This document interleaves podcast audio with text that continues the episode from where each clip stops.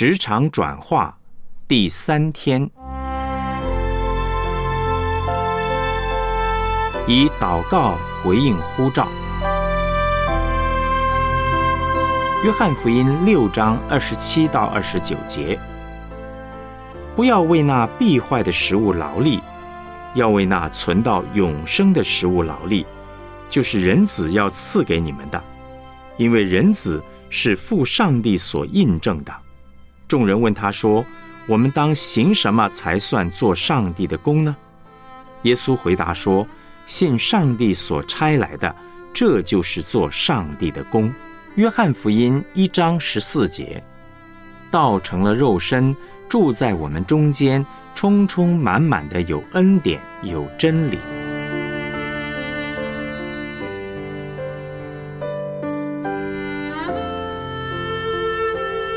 我们来思想主题信息。透过上帝的左右手带出祝福。工作是上帝给我们的呼召，那么我们要怎么做才算是活出上帝给我们的呼召，讨他的喜悦呢？要回答这个问题，必须知道上帝把我们拆到世界去工作的目的只有一个。让这个世界惊艳到他原本在伊甸园里要给我们的一切祝福，也就是他的同在，他的爱。上帝的爱要怎么传达给这个世界呢？马丁路德说，要透过上帝的双手。上帝的左手是好的文化制度、法律规范，帮助人们在地上活出美好的生活。上帝的右手。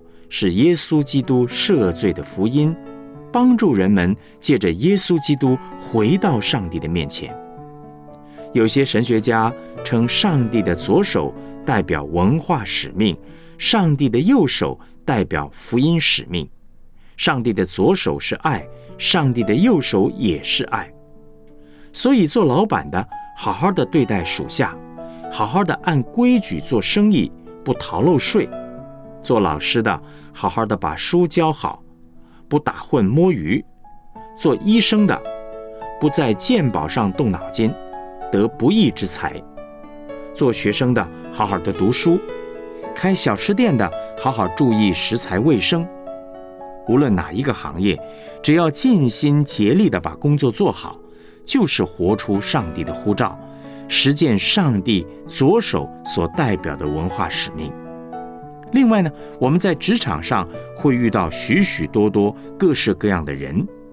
当我们向他们见证耶稣的美好，与他们分享罪得赦免的福音，使他们得着耶稣，这就是在实践上帝右手所代表的福音使命。密室内的祷告使左右手有力量。那么，我们要怎么样做好上帝的左右手呢？关键是设立祷告祭坛。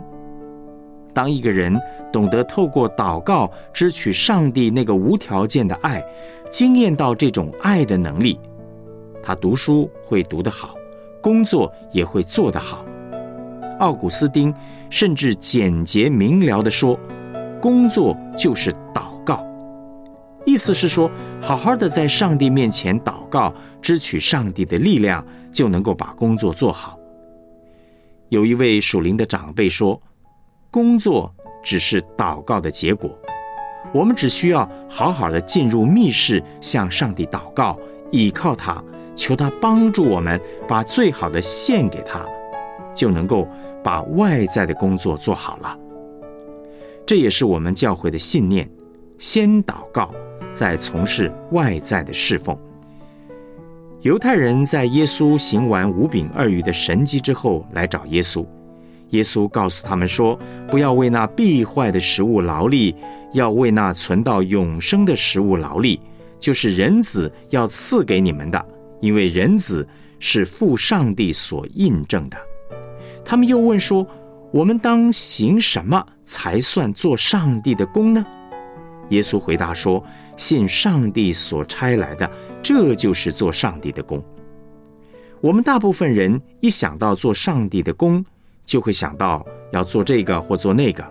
可是耶稣说不是这样的，他说我们要认识他，因为他就是上帝的心意，我们要跟着他，他就是我们的力量。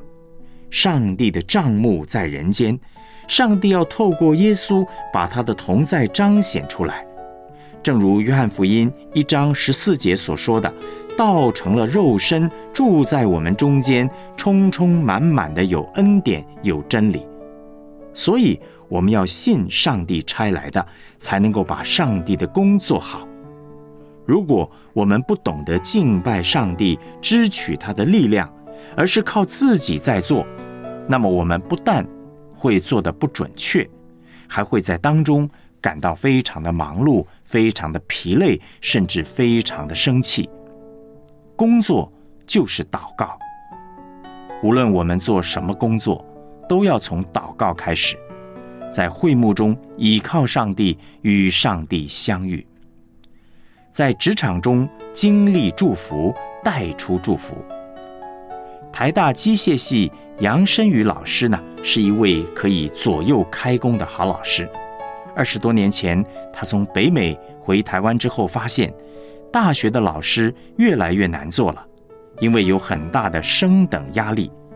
他的第一次升等考试没有通过，让他感到很紧张。第二次升等考试之前，他发现除了他以外，系上还有另外三位老师也提出了升等考试的申请。可是当时呢，系上只有一个升等名额。但是他依然找很多人为他祷告，没想到那一年出现了一个大神迹，四个人全数通过升等考试。他亲身的经历到，上帝是做新事的上帝，是恩典的上帝。他的工作就是他的祷告，他用祷告来突破他工作上的瓶颈。他的工作不只是祷告，他也把祷告当作他的工作。他在学校很关心学生，用爱心带领他们，帮助他们，包括他们的生活，关心他们的实验和论文，经常为他们祷告。他的学生因此都一个一个信耶稣，所以他将祷告真的当成了他的工作。他是上帝很好的左右手。这位弟兄为什么可以成为一位这么好的老师？没有别的。唯一的原因就是他天天设立祷告祭坛，他的绝活是便利祷告殿，也就是随处找人为他祷告。他的生活中充满经历上帝的见证，他的祷告就是他的工作。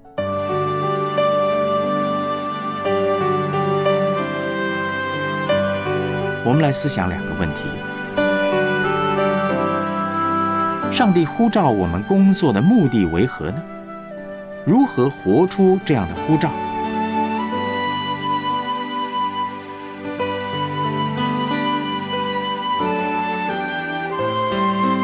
如果要成为一个可以左右开工的人，一定要在祷告生活上有突破。面对工作，你目前祷告生活的瓶颈是什么呢？如何突破呢？